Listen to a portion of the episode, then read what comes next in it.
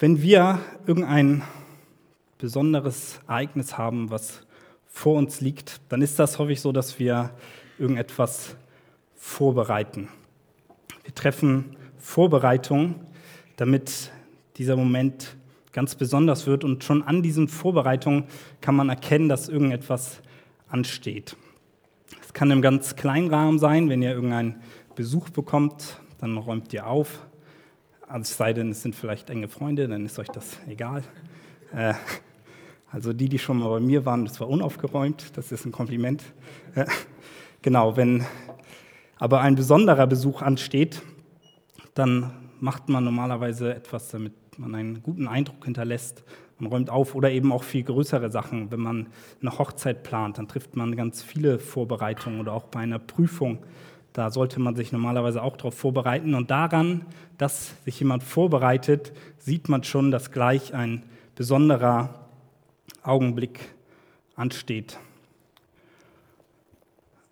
Wir befinden uns gerade in einer Predigtreihe über Mose, hauptsächlich durch das Buch Exodus. Heute ist allerdings die letzte Predigt über, also aus dem Buch Exodus. Danach kommen dann noch so ein paar vereinzelte aus den drei Büchern die danach kommen, die gehen wir nicht alle noch so akribisch durch wie durch Exodus, sonst wäre das wahrscheinlich äh, noch ein paar Jahre, bis wir da durch wären. Und das ist auch zum Teil ein sehr zäher Text. Das nur schon mal so als Vorausschau.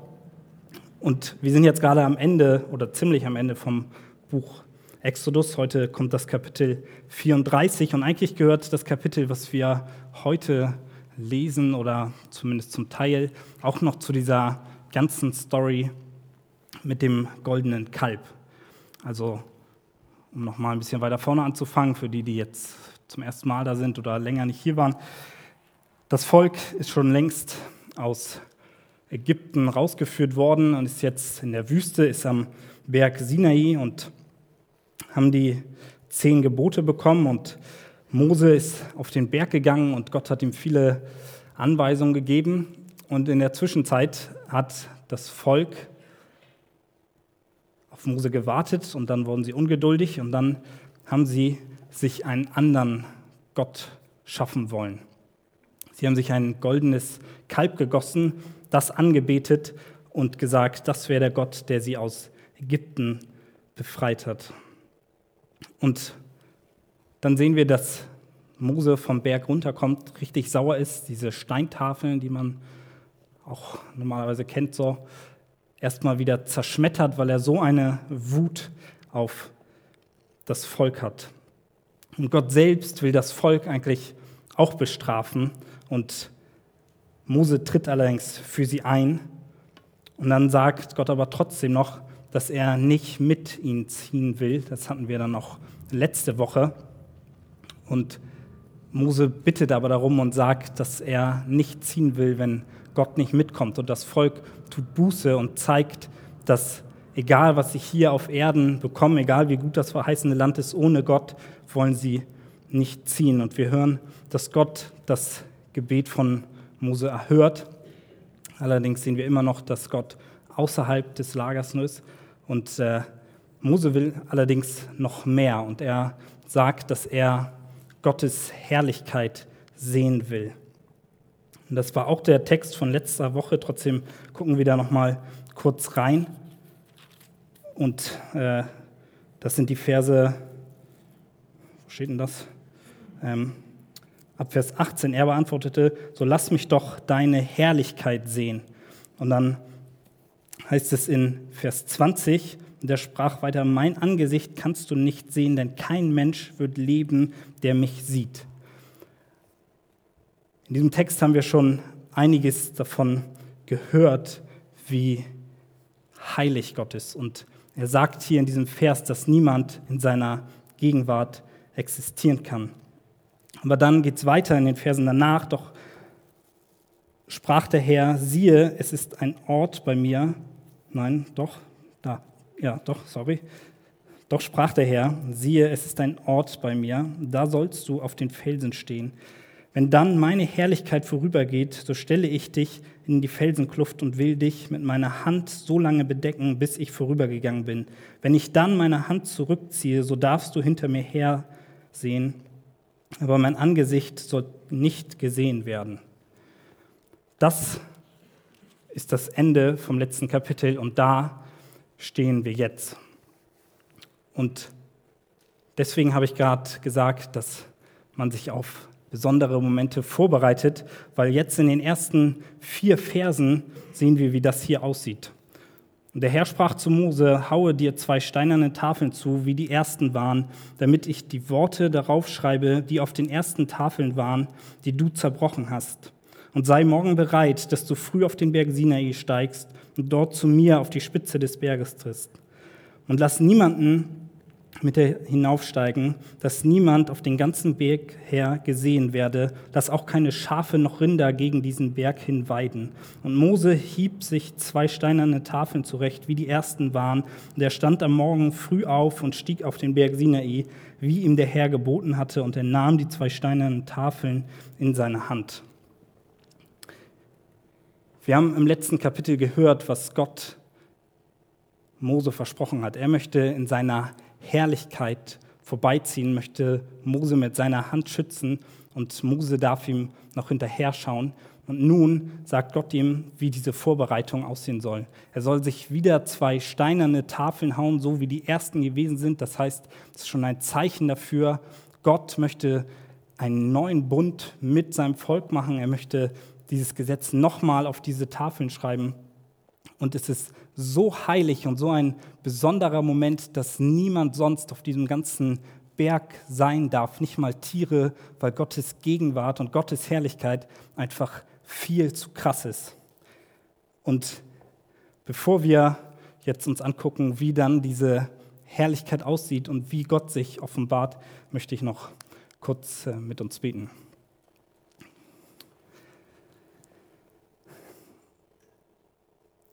Ja, Vater, ich möchte dir einfach danken, dass ja, wir heute hier sitzen dürfen und dass wir dein Wort haben dürfen, dass du dich durch dein Wort offenbarst. Und ich möchte dich bitten, dass, so wie wir es auch gesungen haben, dass wir ja einfach deine Herrlichkeit erkennen, dass wir dich mehr erkennen und dass wir einfach ja, mit dir ganze Sache machen und ja, uns vor dir beugen und dass wir dich allein anbeten und dass wir so mehr und mehr in dein Bild hinein verändert werden, dass wir ja deine Herrlichkeit widerspiegeln, Herr. Bitte verändere uns dahin, schenk offene Herzen und ja, gebrauche mich einfach, dass du durch mich sprichst und einfach Herzen und Menschen veränderst. Amen.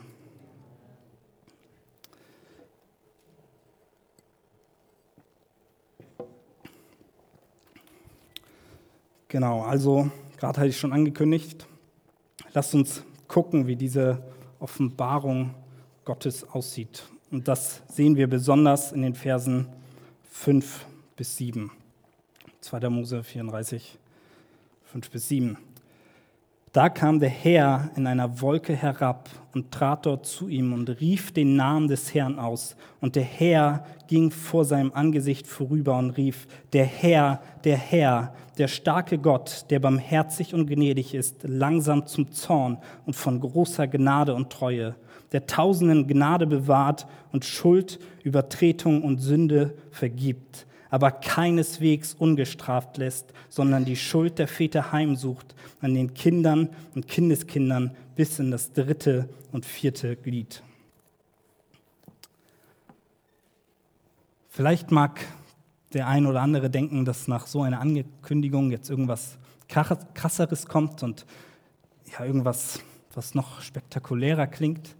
Aber es ist für uns einfach so, so selbstverständlich. Wir kennen so diese Ausdrücke, Gott ist gnädig, Gott ist treu und Gott vergibt Sünden, haben wir vielleicht auch schon mal gehört. Aber dieser Vers oder diese Situation ist das erste Mal, dass Gott sich auf diese Art und Weise offenbart. Und es ist ein, ein Vers, der immer wieder auch im Alten Testament zitiert wird, weil das einfach das Wesen Gottes ausmacht. Wir sehen diesen Vers, nur mal um ein paar Beispiele mitzugeben. Ihr müsst das nicht alles mitschreiben, ich kann euch sonst das auch hier zeigen. 4. Mose 14, Vers 18, Nehemiah 9, Psalm 86, 103, 145, Joel 2, Jona 4, Nahum 1 und Das war nur so ein Überblick, wo dieser Vers nochmal ja, rezitiert wird, weil das einfach beschreibt, wie Gott ist und wer Gott ist. Vielleicht denkt der ein oder andere, wir hatten doch schon mal sowas mit Offenbarung Gottes hier auch in dieser Predigtreihe. Das war dann über 2. Mose 3, genau, über 2. Mose 3, wo Gott seinen Namen bekannt gibt. Das ist so auch auf diesem Berg, da heißt er zwar Horeb, aber es ist der gleiche Berg, wo sich Gott das erste Mal mit seinem Namen offenbart und er, Mose fragt ihn danach und sagt, was soll ich den Kindern Israels für einen Namen nennen, wenn sie danach fragen. Und er sagt, ich bin Jahwe oder ich bin, der ich bin. Und wenn ein Name mitgeteilt worden ist oder wenn Gott seinen Namen mitteilt, ist das nicht so, wie wenn ich euch jetzt sage, dass ich Yoshi bin. Damit könnt ihr ziemlich wenig über meinen Charakter schließen. Also das hilft euch nicht wirklich weiter. Aber wenn Gott sagt, dass er ich bin ist, dann steckt in diesem Namen noch viel mehr. Ein Name sagt etwas über die Person aus. Und dieser Name bedeutet, dass er ein ewiger, ein sich selbst erhaltener, ein souveräner, mächtiger, lebendiger und herrschender Gott ist. Das alles wird mit diesem Namen mitgeteilt. Und deswegen sehen wir diesen Namen auch hier an dieser Stelle, dass Gott wieder zuerst seinen Namen sagt. Das kommt darauf an, welche Übersetzungen ihr habt. Vielleicht steht bei euch nur der Herr, der Herr oder ich glaube in der Elberfelder steht auch Jahwe. Und das ist es, was, was Gottes Charakter in erster Linie ausmacht, sein Name. Und dann geht diese Offenbarung aber noch weiter und deswegen ist sie ja noch, noch heftiger als die erste, weil Gott noch mehr über seinen Charakter, über sein Wesen offenbart. Und woran wir auch merken, dass das einfach ein, eine richtig krasse Sache ist, ich weiß gar nicht, wie ich euch das beschreiben soll, aber ich versuche es so gut es geht, ist, dass das die Antwort darauf ist. Wir müssen uns die Frage angucken, die Mose gestellt hat. Mose hat gesagt, zeig mir deine Herrlichkeit. Und Gott sagt, das ist das, was ich dir zeige. So zeigt Gott seine Herrlichkeit, dass er der Herr ist und dass er gnädig ist, dass er treu ist. Und eine weitere Besonderheit, um dem wirklich Nachdruck zu verleihen, ist, dass Gott am Anfang zweimal seinen Namen sagt. Das ist ein Zeichen dafür, dass das ein besonders emotionaler und persönlicher Moment ist. Das sehen wir auch an anderen Stellen in der Bibel. Wenn ein Name zweimal genannt wird, dann ist das ein, ein Zeichen, dass etwas Besonderes folgt. Und deswegen lasst uns diese Selbstoffenbarung noch genauer angucken. Es sind erstmal fünf gut klingende Punkte, sage ich mal, die Gott hier über sich offenbart. Das erste, er ist barmherzig und gnädig. Er ist langsam zum Zorn von großer Gnade und Treue. Oder das Wort großer reicht hier gar nicht aus. Eigentlich steht hier sowas wie reich an oder überfließend von Gnade und Treue. Tausenden bewahrt er Gnade, Missetaten, Übertretung und Sünde vergibt er. Und diese fünf Eigenschaften die Gott hier über sich offenbart, dass er sagt, das bin ich, hat er eigentlich auch in der Geschichte vorher und gerade in der ganzen Story mit dem goldenen Kalb gezeigt, dass er gnädig ist. Und das ist etwas, was sich hier eigentlich in allen Punkten widerspiegelt. Gott ist voller Gnade, er vergibt, er ist treu. Wenn wir uns die Story angucken, so häufig hat das Volk gegen ihn rebelliert, hat gezweifelt, aber Gott hat Gnade gezeigt, er war treu, auch das, was Johann gerade im Lobpreis gesagt hat, Gott ist treu, er verlässt sein Volk nicht. Er ist immer da und er vergibt ihre Schuld.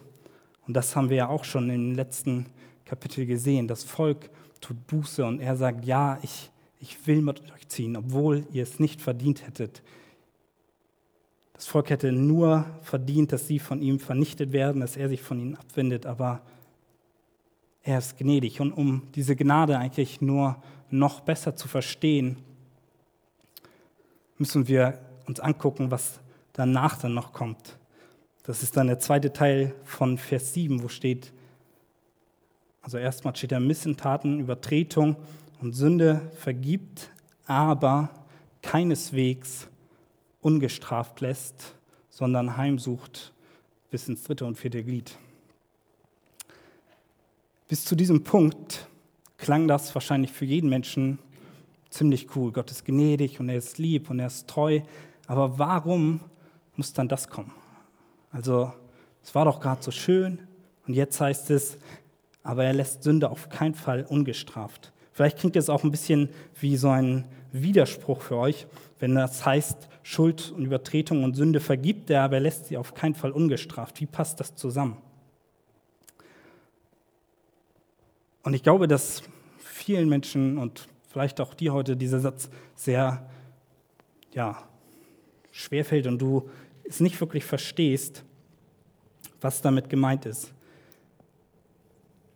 Ich glaube, wir Menschen tendieren schnell dazu, dass wir so ein Entweder-Oder-Prinzip haben. Entweder ist Gott treu und er ist gnädig und lieb zu uns, oder er ist der strafende Gott. Für einige Menschen ist es vielleicht sogar so, im Alten Testament ist Gott der böse Gott, der alle Menschen straft, und im Neuen Testament ist er auf einmal der liebe Schoßhund, mit dem man alles machen kann, was man will, und der auf einmal ganz lieb wird. Aber so ist das nicht, sondern diese beiden Eigenschaften zusammen ergeben erst das Wesen Gottes. Bei Gott sind das keine Sachen, die irgendwie miteinander taut ziehen oder die eine Seite von Gott sagt die ganze Zeit, sei doch mal gnädig und die andere sagt, nein, du musst die Leute strafen.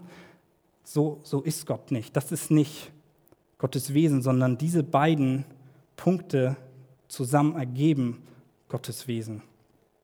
Und wir können die Gnade nicht ohne Gottes Gerechtigkeit betrachten, weil sonst würde die Gnade keinen Sinn ergeben.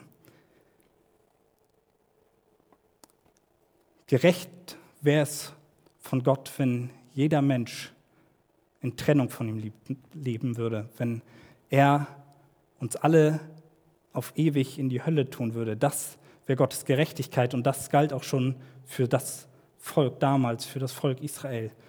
Gerecht wäre es von Gott gewesen. Er hätte jedes Anrecht darauf gehabt, das Volk einfach zu verwerfen. Aber in dem Moment, wo Gott nicht mehr gerecht ist, sondern gnädig, da rettet er Menschen. Ich hatte den Satz auch schon mal, glaube ich, auf der Silvesterfreizeit erwähnt, aber ich finde, er passt ja auch einfach so gut. Gott ist in dem Moment nicht mehr gerecht, wo er Menschen rettet. Er ist auch nicht ungerecht, sondern in dem Moment, wo er Menschen rettet, ist er gnädig glaube, ihr habt das verstanden, oder? Und ich glaube, viele Menschen haben da einfach ein falsches Bild von Gott, aber wir müssen verstehen, wie diese beiden Sachen zusammenarbeiten. Das allein, weil wir überhaupt Strafe eigentlich verdient haben, ist Gnade notwendig, damit wir Gemeinschaft mit Gott haben können. Und um das Ganze am besten zu verstehen, müssen wir uns den Höhepunkt dieser Eigenschaften angucken und die beste Erklärung dafür ist Jesus selbst. Jesus ist der Höhepunkt der Offenbarung Gottes, die wir in der Bibel haben. Bis er wiederkommt, ist das alles, was von Gott offenbart worden ist. Und dann, wenn, wenn Gott wiederkommt, dann sehen wir ihn in seiner ganzen Herrlichkeit. Aber bis dahin ist das der Höhepunkt. Jesus kommen und Jesus Leben hier auf Erden ist der Höhepunkt der Offenbarung und erklärt auch diese beiden Punkte wie Gerechtigkeit und Gnade zusammengehören. Dadurch, dass Jesus hier auf die Erde gekommen ist, dass er sich klein gemacht hat und dass er ans Kreuz gegangen ist und dass er den Tod besiegt hat und dass er Gottes Gerechtigkeit getragen hat, ist es uns möglich, dass wir durch Glauben und Gnade allein in Gottes Gegenwart kommen können. Und so erklärt eigentlich Jesus, wie diese Punkte zusammengehören. Jesus ist für uns zur Gerechtigkeit geworden. Gott muss Sünde bestrafen. Das ist sein Wesen. Er ist vollkommen gerecht. Und die Frage ist nur, hast du Jesus als deine Gerechtigkeit oder wird Jesus bzw. Gott dich zur Gerechtigkeit ziehen? Hast du Jesus in deinem Leben, hast du die Gnade erfahren? Glaubst du daran, dass er für dich die Strafe getragen hat, sodass Gott gerecht handeln konnte? Und wenn wir verstehen, was Jesus da für uns getan hat, wie er ja diese gerechte Strafe getragen hat, dann gibt es nur eine Reaktion, die wir darauf zeigen könnten. Und die zeigt eigentlich auch Mose, auch wenn er es noch gar nicht in dieser Tiefe verstanden hat, wie wir es heute tun können. Und das sehen wir in Vers 8, da heißt es, da neigte sich Mose schnell zur Erde und betete an.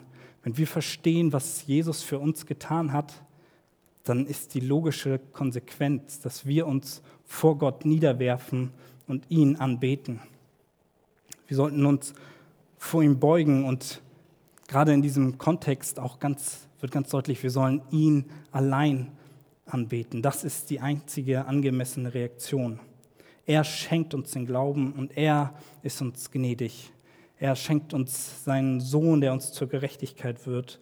Und dieses unfassbare Geschenk ja, verdient einfach als Antwort, dass wir Gott anbeten.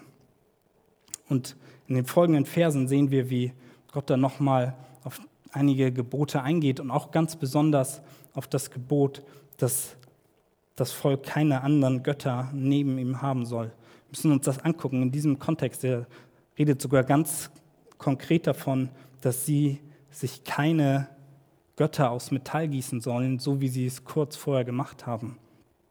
Und auch hier offenbart Gott noch etwas von sich in Vers 14, denn du sollst keine anderen Götter anbeten, denn der Herr, dessen Name der Eifersüchtige ist, ist, kein, ist ein eifersüchtiger Gott. Hier steht wieder was von seinem Namen. Er ist der Eifersüchtige. Er ist es, der alle Anbetung von uns verdient hat, der es verdient hat, dem, der es wert ist, dass wir ihm alles geben, was wir haben, dass wir ihm mit unserem ganzen Leben ein Opfer darbringen, dass wir ja alles für ihn geben. Und er akzeptiert es nicht, dass irgendetwas anderes neben ihm existiert. Wir hatten das auch schon vor zwei Wochen gerade, als diese Story mit dem goldenen Kalb war, ausführlich, dass wir keine Götzen in unserem Leben haben sollen. Und vielleicht mag das für den einen oder anderen jetzt erstmal negativ klingen. Eifersucht ist häufig etwas, was ja irgendwie schlecht klingt für uns, aber um das nochmal ganz deutlich zu machen, zwei kurze Punkte, warum das auch eine ja, vollkommen verständliche und gute Eigenschaft Gottes ist. Das erste ist, wie ich gerade schon gesagt habe, Gott allein hat das Anrecht darauf, dass er alle Anbetung erfährt. Wir sind eigentlich dazu geschaffen, um ja ihn zu verherrlichen, zu seiner Ehre. Und es gibt keinen anderen Grund. Und häufig ist Eifersucht etwas Negatives, weil wenn wir eifersüchtig sind, ja, ist das häufig, dass wir etwas wollen, was uns eigentlich nicht zusteht. Aber bei Gott ist das nicht der Fall. Er hat das Recht darauf und wenn wir jemand anderem die Ehre geben, dann ja, hat er das Recht, seine Ehre einzufordern. Deswegen ist es bei ihm nichts Falsches, wenn er eifersüchtig ist. Er hat uns zu seiner Ehre geschaffen. Und vielleicht noch ein Beispiel, was ein bisschen ja, das auch verständlicher macht, auch ein bisschen praktischer vielleicht ist, was häufig ja, benutzt wird, um zu erklären, dass Eifersucht auch etwas Gutes sein kann, ist, wenn man ein verheiratetes Paar hat und ja, der eine aus irgendeinem Grund anfängt, mit einem anderen zu flirten und da irgendwie Interesse zeigt, wie würde der Partner also der, der nicht flirtet, seine Liebe mehr zeigen, indem er sagt, ja, das ist mir egal, kann doch machen, was er will. Oder indem er eifersüchtig ist und sagt, nein, du hast mir die Treue geschworen. Und so ist es auch mit uns und Gott. Eigentlich sollten wir ihm treu sein, weil er uns treu ist. Und wenn wir das nicht sind, dann hat er das Recht darauf, seinen Ruhm einzufordern.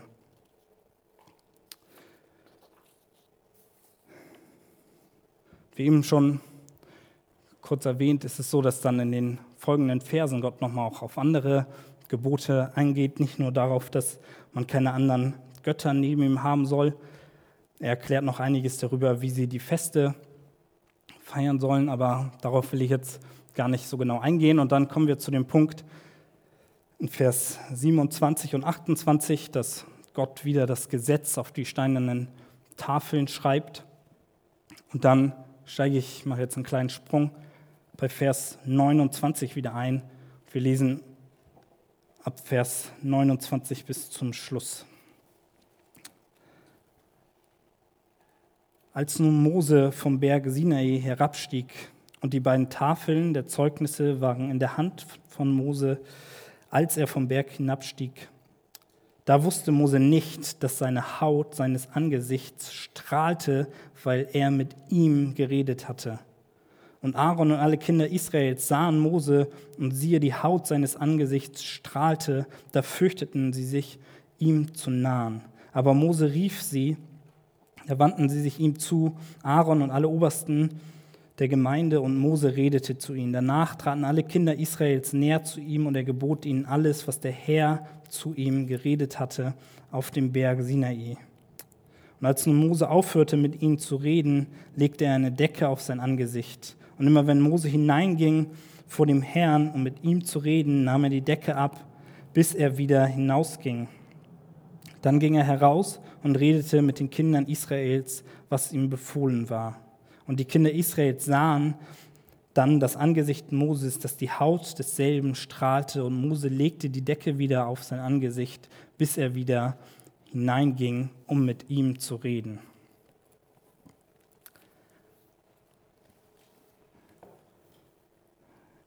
Was muss das für ein krasser Moment gewesen sein, auch nicht nur für Mose, der gerade ja, die Offenbarung Gottes erlebt hat, sondern auch für das ganze Volk. Eben hatte Gott noch gesagt, dass er nicht mit ihnen zieht.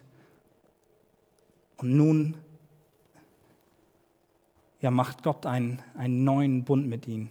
Sie sehen Mose von dem Berg runterkommen mit neuen Gesetzestafeln. Gott hat ihn versprochen, dass er mit ihnen kommt. Und dann kommt Mose runter und sein Gesicht strahlt. Also er lächelt nicht nur, sondern das hat wirklich geleuchtet. Und da passt das Bild ganz gut, was Nathanael letzte Woche benutzt hat, um die Herrlichkeit zu erklären, dass das ja wie die Sonnenstrahlen sind. Und ich stelle mir das hier so ein bisschen so vor wie so ein Spiegel, als wäre das Gesicht von Mose ein Spiegel der Herrlichkeit, wenn man jetzt ja, einen Spiegel in die Sonne hält. Wir kennen das alle, haben das vielleicht früher beim Lehrer gemacht, aber ihr wisst auf jeden Fall, dass das funktioniert, dass man auch geblendet wird, wenn man die Sonne nur durch den Spiegel sieht, auch wenn man nicht direkt in die Sonne guckt. Und so ähnlich muss das hier gewesen sein. Mose war in der Herrlichkeit Gottes und wir sehen daran nochmal, wie krass dieser Augenblick gewesen ist, dass das etwas ja, Einzigartiges war, dass Gott sich auf diese Weise offenbart, dass es so krass ist, dass ja, das Gesicht von Mose wirklich die Herrlichkeit ausstrahlt.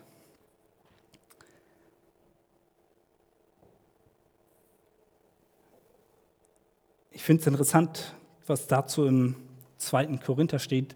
Paulus greift genau diese Stelle auf und ähm, 2. Korinther 3 ist das. Und da die Verse 7 bis 11,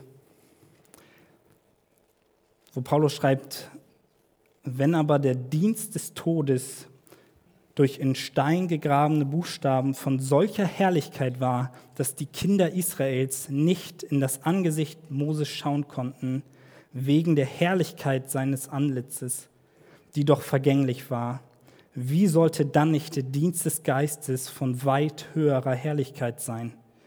Denn wenn der Dienst der Verdammnis Herrlichkeit hatte, wie viel mehr wird der Dienst der Gerechtigkeit von Herrlichkeit überfließen? Ja, selbst das, was herrlich gemacht war, ist nicht herrlich im Vergleich zu diesem, das eine so überschwängliche Herrlichkeit hat. Denn wenn das, was weggetan wird, mit Herrlichkeit kam, wie viel mehr wird das, was bleibt, in Herrlichkeit bestehen?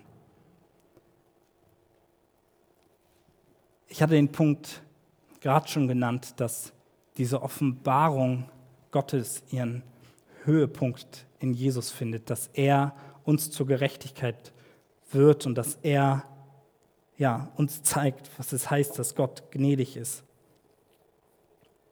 Und auch hier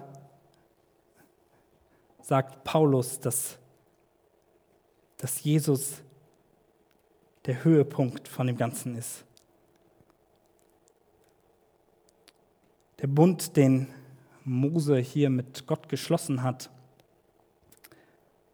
und wo er die Gesetze bekommen hat, ist, ist ein Bund des Todes, wie Paulus ihn hier so krass beschreibt. Er macht damit diesen Bund nicht schlecht oder sagt, dass daran irgendetwas falsch war, aber er möchte damit deutlich machen, dass durch das Gesetz kein Mensch gerecht wird aus dem Grund, weil jeder Mensch sündigt, weil kein Mensch es schafft, diese Gebote zu halten. Und deswegen ist es ein ja, Bund und ein Gesetz, wodurch wir es nicht schaffen können, in Gottes Gegenwart zu kommen, wodurch wir es nicht schaffen, das Ziel zu erreichen, sondern ja, wir einfach dadurch nur feststellen, dass wir nicht würdig sind, dass wir immer wieder versagen. Deswegen beschreibt Paulus diesen Bund so. Und er möchte damit deutlich machen, wie viel krasser der wirklich neue Bund ist, den wir in Jesus haben.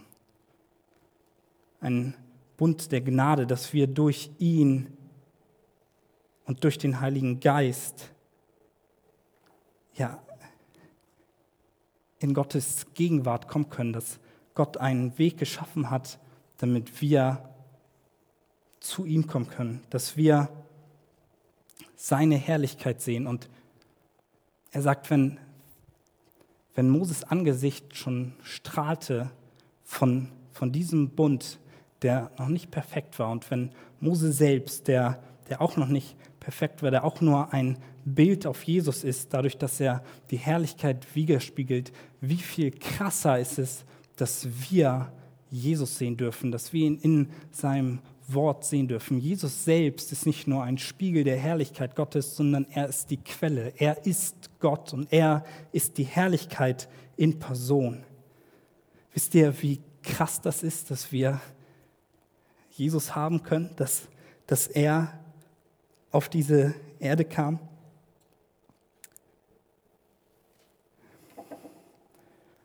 Damals war es so, dass nur Mose in die Herrlichkeit Gottes kommen konnte.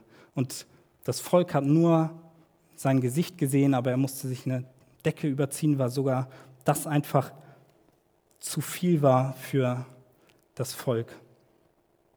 Und das Volk musste unten bleiben und der Mose war nur ein, ein Bild darauf, dass wir einen Mittler brauchen. Das Volk konnte nicht selbst mit Gott in Kontakt treten, aber durch Jesus ist der Zugang frei für jeden einzelnen von uns.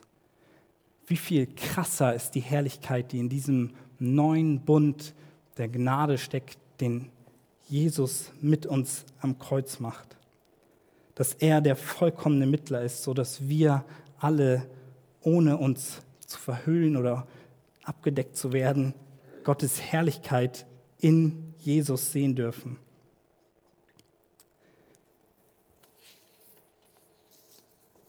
Paulus erklärt das noch weiter in dem Kapitel, in den Versen 16 bis 18 steht. Sobald es sich aber, also das Herz ist damit gemeint, sobald sich das Herz aber zum Herrn bekehrt, wird die Decke weggenommen. Der Herr, der Herr aber ist der Geist. Und wo der Geist des Herrn ist, da ist Freiheit. Wir alle aber, indem wir mit unverhülltem Angesicht in die Herrlichkeit des Herrn anschauen, wie in einem Spiegel, werden verwandelt in dasselbe Bild von Herrlichkeit zu Herrlichkeit, nämlich vom Geist des Herrn. Hier wechselt Paulus ein bisschen das Bild und sagt, dass unser Herz eine Decke hat, dass wir verhüllt sind und deswegen nicht die Herrlichkeit von Jesus erkennen können, dass wir nicht die Herrlichkeit Gottes erkennen können. Aber wenn diese Decke weggenommen wird und wenn Gott es ist, der uns diese Decke wegzieht, dann dürfen wir erkennen, was Jesus für uns getan hat. Dann dürfen wir in seine Herrlichkeit kommen.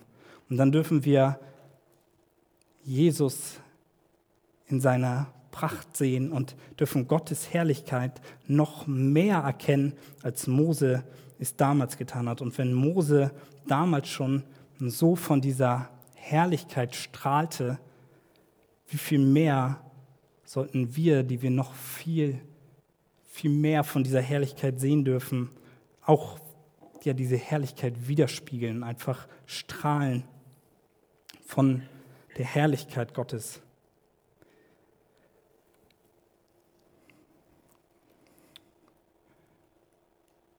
Und wenn du jetzt gerade in der Situation bist, wo du ja einfach merkst, ich hatte das vorhin schon kurz erwähnt, wo es einfach ja vielleicht eine, eine Sünde ist, die, mit der du nicht klarkommst und du denkst, du kannst nicht in Gottes Gegenwart kommen.